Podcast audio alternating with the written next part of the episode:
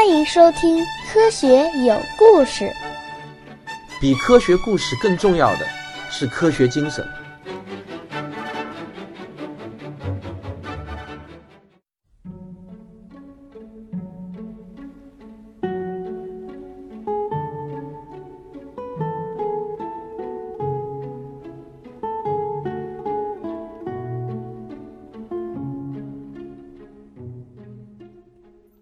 第一章，不得不说的废话。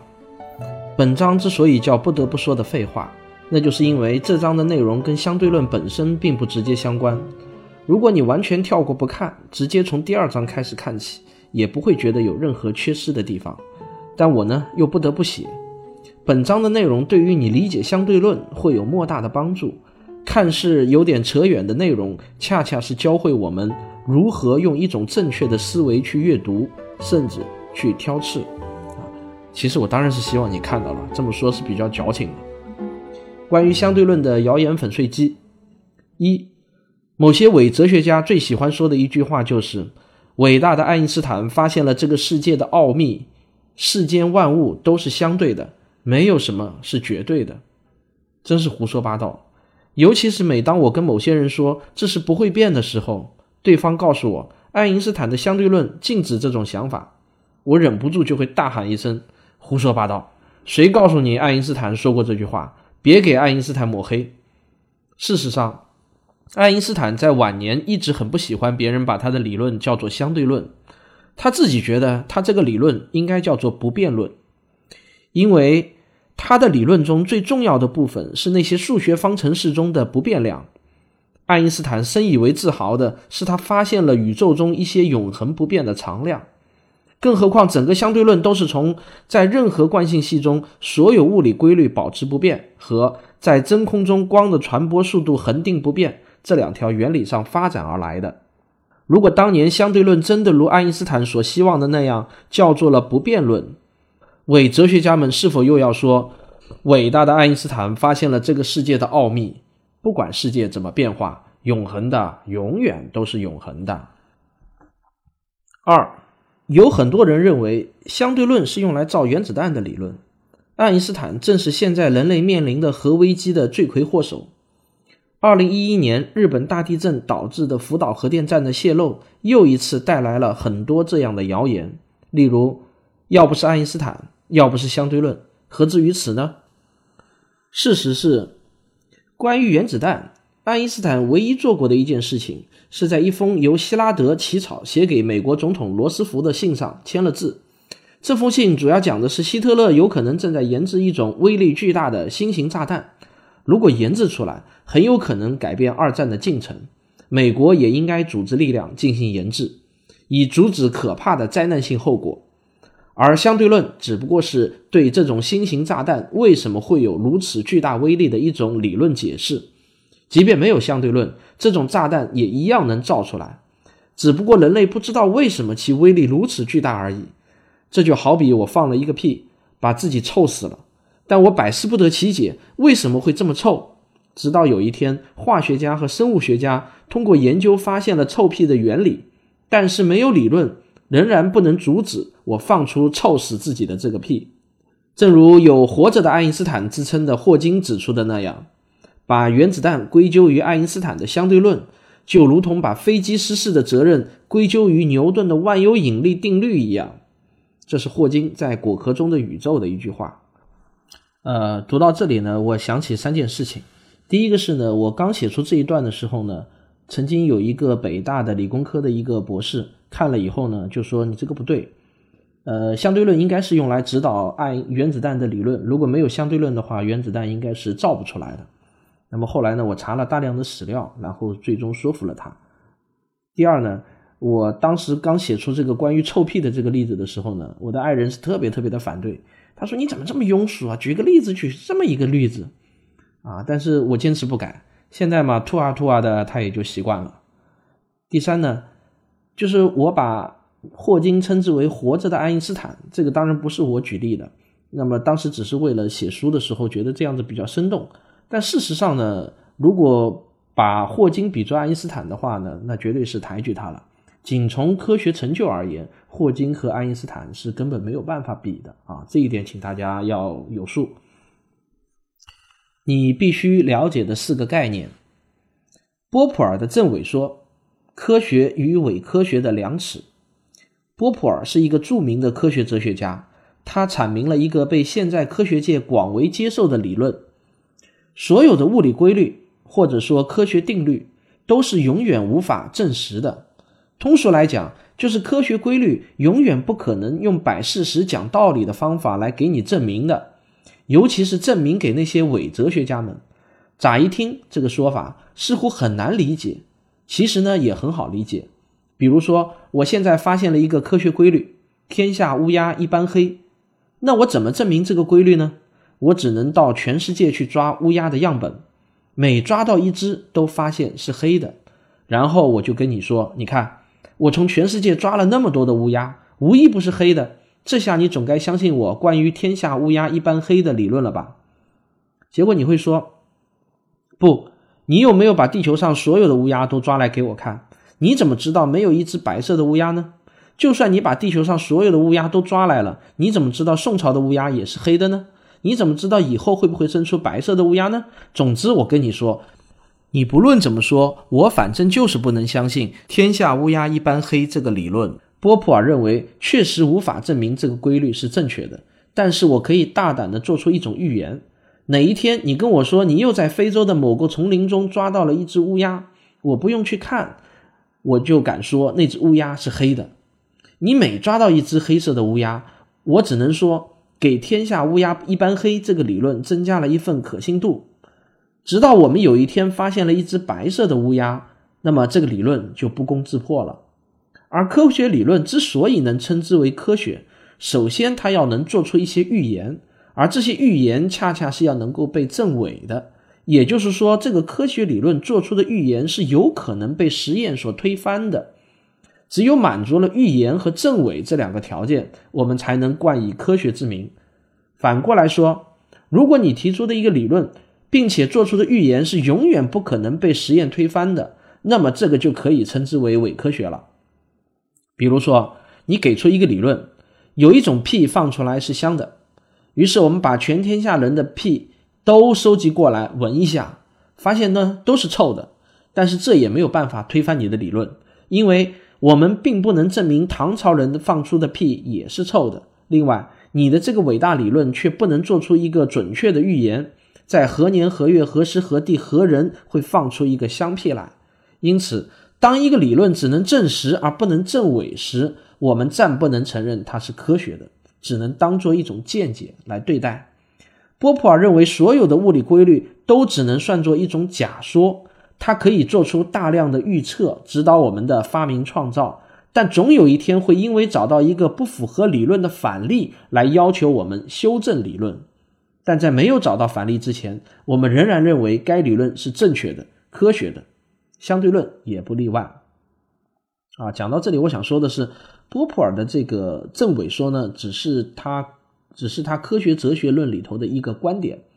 那么，关于科学到底是什么，实际上呢，呃，有很多的科学哲学家都给出了他们自己的理解。但是，波普尔的这个正伪说呢，影响非常大，而且呢，流传的也非常广。当然，也不是说没有漏洞的，这里头呢，还是有不少遭到质疑的地方。当然，这个我就不展开说了。奥卡姆剃刀原理，科学需要什么样的假设？大概是八百多年前吧。英格兰有一个叫做奥卡姆的地方，那个地方出了一个叫威廉，当然这是一个英国超级大众化的名字，就跟在中国很多人叫王刚一样。这个威廉的哲学家，他说了一句话，一直影响着科学界，直到今天，甚至开始辐射到了管理学界、经济学界等。这句话的。呃，这句话的原文是一句英文啊，我就不念了，我英文这个发音不太好。译成中文的意思就是“如无必要，勿增实体”，这就是著名的奥卡姆剃刀原理。为啥不叫威廉原理呢？你想啊，如果中国有一个住在桃花岛的王刚讲了一个流传后世的著名道理，如果叫王刚原理，就会显得有点平淡无奇；但如果叫桃花岛原理，给人的感觉就完全不一样了，而且从此桃花岛也就出名了。还可以大力开发旅游资源。不过你看不出奥卡姆剃刀原理有啥深奥，对吧？是的，要是不解释，我也跟你一样糊涂。但是，一经解释，你就会发现那是大大的有道理。奥卡姆剃刀原理首先说的是这样的一个道理：如果你发现了一个很奇怪的现象，要对它进行解释，而不得不做出很多各种各样的假设，可能不同的解释需要不同的假设。但是，请记住，根据奥卡姆剃刀原理。那个需要假设最少的解释，往往是最接近真相的解释。童话《皇帝的新衣》大家都应该耳熟能详吧？看到皇帝在大街上光着屁股走路这个奇怪的现象时，总理大臣和邻居家流着鼻涕的小毛都有都各自有一番解释。先看总理大臣的解释：一、假设皇帝身上穿着一件世界上最华丽的衣服；二、假设只有聪明人才能看见这件衣服。三，假设我是蠢人，所以我看到的是光着屁股的皇帝。而小毛的解释是这样的：假设皇帝根本没有穿衣服，所以我看到的就是光着腚的皇帝了。根据奥卡姆剃刀原理，小毛的解释最有可能接近真相，因为他的假设最少。奥卡姆剃刀原理还说明了另外一个道理：如果有某个条件是不能被我们感知和检测到的。那么这个和没有这个条件根本就是等价的。比如说，天上发生闪电的时候，李大师告诉我们，这是我发功召唤来的一条天龙正在吐火。但是这条天龙你们凡人是永远不可能看见的，也永远别想用任何科学手段检测到，只有我能看见。那么根据奥卡姆剃刀原理，李大师的说法和没有这条龙的存在是等价的。换句话说。我们应当把所有一切不能被我们所感知和检测的条件，都毫不留情的像剃刀刮肉一样从我们的理论中刮去，毫不犹豫。奥卡姆剃刀原理从提出到现在已经有八百多年了，这个原理是人类智慧的精华，也是帮助我们看清这个纷繁迷乱世界的第三只眼。我们将会在本书中看到爱因斯坦如何灵光闪动地运用奥卡姆剃刀原理，就像说破皇帝根本没有穿衣服的那个小孩一样，一语点醒了整个物理界对于光速的普遍看法。爱因斯坦那一年二十六岁，在物理界确实可以算是一个小孩儿。如果用我的话说，奥卡姆剃刀原理说的就是上帝喜欢简单。我坦白的说呢，五年前我在写奥卡姆剃刀原理的时候呢，其实呢我自己心里头并不觉得它有多么的深刻。但是这五年过去了以后呢，我反倒觉得奥卡姆剃刀原理呢，在我心中是越来越有分量。我也觉得他确实讲得很深刻。思维实验，在大脑中运行的实验。说到实验，你首先想到的是什么？是跟我一样，永远不能忘记第一次看到老师用火柴点燃倒扣在塑料杯下面的氢气时发出的那一声巨大的爆炸声和自己的惊呼声吗？还是传说中伽利略在比萨斜塔上面扔下一大一小两只铁球？当然，这只是个传说而已。你的脑海中一定会翻腾起许多你曾经看到过或者亲自做过的实验，但是你有没有想过？有一种实验叫做思维实验，而正是这种思维实验极大的推动了科学的发展。可能你已经在心里嘀咕：“真的假的？”我这就给你一个例子，关于思维实验，科学史上最著名的例子就是伽利略以此推翻了亚里士多德重物下落更快的论断。下面这一段话对话呢，纯属虚构啊。伽利略说：“亲爱的亚里士多德先生。”您不是说重的东西比轻的东西下落的更快吗？那么，如果我们把一个铁块和一个木块用绳子拴在一起，从高处扔下来，会发生什么？按照您的说法，较轻的木块下落的慢，因此它会拖累铁块的下落，所以它们会比单扔一个铁块下落的慢一点，是不是这样？亚里士多德说：“没错，逻辑正确。”伽利略又说。但是，铁块和木块拴在一起以后，总重量却要比一个铁块更加重了。那么，岂不是他们又应该比单个铁块下落的更快呢？亚里士多德无语了。伽利略又说：“这个实验不用实际去做了吧？单单就在我们脑子里面做一下，就可以发现您的理论其实是自相矛盾的。上面就是一个思维实验的生动例子，在头脑中运行的实验，有时候往往比真正的实验更具有说服力。爱因斯坦就是一个思维实验的大师，相对论的诞生和思维实验密不可分，甚至可以说，没有爱因斯坦在大脑中运行的那些实验，相对论就不可能诞生。在本书中，我将带你一起领略很多奇思妙想的思维实验。感受头脑风暴所带来的快乐。杨谬，乍一看肯定是不对的，但没想到却是真的。在物理学里面，经常会遇到一些很有趣的事情，这些事情一开始让你觉得不可能发生，但恰恰最后又被实验证明是千真万确的。像这样的事情，中文里面有一个词叫做“佯谬”，“佯”就是佯装、伪装的意思，“谬”就是谬误、错误的意思。佯谬就是佯装是错误的，其实是正确的。在我们这本书中会出现很多有趣的佯谬。我们选举一个统计学中著名的例子给大家看。呃，我高考终于考完了，考得相当不错。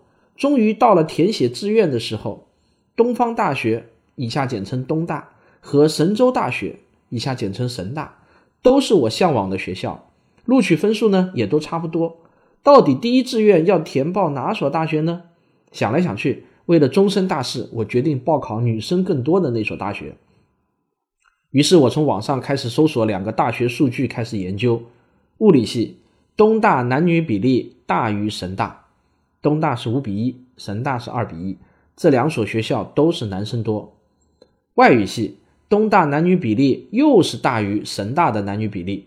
东大是零点五比一，神大是零点二比一，这两所学校呢也都是女生多，但东大的男女比例呢更大一点。哇，怎么所有专业东大的男女比例都高于神大？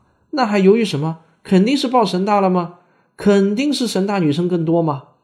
两个月以后，我顺利的进入了神州大学。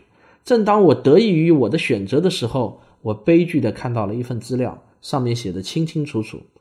东大的整体男女比例小于神大，我靠，有没有搞错？怎么可能东大的所有专业男女比例都高于神大，但是整体男女比例却低于神大了呢？不带这样玩我的，肯定是哪里算错了吧？于是我拿出计算器狂敲，却发现网上的数据没错，我也没有算错数据，结果却是千真万确的。这种情况真的可能发生吗？是的。这就是统计学上著名的辛普森佯谬，看起来不可能发生的事情真的发生了。你可能还是不相信，那我们来编造两份数据，你亲自可以动手演算一下。那么在我书上呢有这样子的两份数据表，我在这里呢当然是没有办法念出来的。如果你感兴趣的话呢，你可以买我这本书来看，然后自己演算一下我书上的这两个数据表。所以说呢，这个世界的奇妙。往往远大于你的想象，还有无数更加不可思议的杨谬在前面等着我们。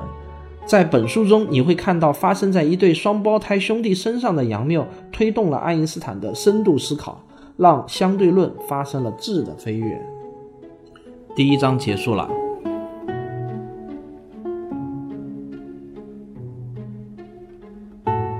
我是卓老板，我是吴婷婷，我是汪杰，我们是科学声音。